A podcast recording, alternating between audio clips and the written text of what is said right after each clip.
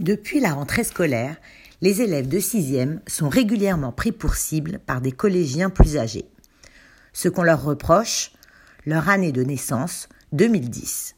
Ce phénomène, loin d'être cantonné à quelques établissements isolés, a fini par prendre une ampleur telle qu'il est remonté jusqu'aux oreilles du gouvernement. Tandis que dans les collèges, certains parents ou professeurs, parfois dépassés par les événements, se sont emparés du problème. À l'origine de ce harcèlement ciblé, le jeu vidéo Fortnite, mais surtout les réseaux sociaux, TikTok en première ligne, sont pointés du doigt, avec à la clé des dégâts physiques et psychologiques pour les harcelés. Qui plus est, quand on entre en sixième, c'est une période difficile du fait du passage entre l'école primaire et le collège. C'est une transition qui peut s'avérer compliquée. L'élève est en pleine construction de soi et ce phénomène peut clairement l'affecter. Depuis, dans certains établissements, les choses semblent se tasser au fur et à mesure que s'éloigne la rentrée. Et surtout, l'équipe éducative a pris conscience du problème. De son côté, la FCPE affirme avoir fait remonter l'information au ministère de l'Éducation nationale et interpellé les chefs d'établissement sur l'ampleur du phénomène devenu national.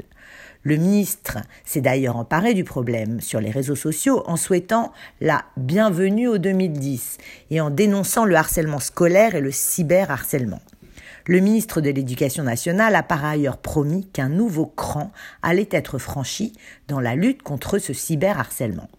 Autre avancée provenant directement de TikTok, la plateforme chinoise a annoncé vendredi dernier que le hashtag anti-2010 avait été supprimé de ses réseaux et que les vidéos contenant ce hashtag seraient étudiées individuellement et supprimées si elles vont à l'encontre de son règlement. Concernant le harcèlement et cyberharcèlement scolaire, le droit français pose évidemment des règles juridiques. Ainsi, l'article L 511 3.1 du Code de l'éducation reconnaît le harcèlement scolaire et dispose qu'aucun élève ne doit subir de la part d'autres élèves des faits de harcèlement ayant pour objet ou pour effet une dégradation de ses conditions d'apprentissage susceptible de porter atteinte à ses droits et à sa dignité ou d'altérer sa santé physique ou mentale. Et les mesures de lutte ont ainsi été prises dans la double perspective de prévention et de sanction. Le Code de l'éducation impose au conseil d'administration des collèges et lycées d'adopter un plan de prévention de la violence, incluant ainsi un programme d'action contre toutes les formes de harcèlement.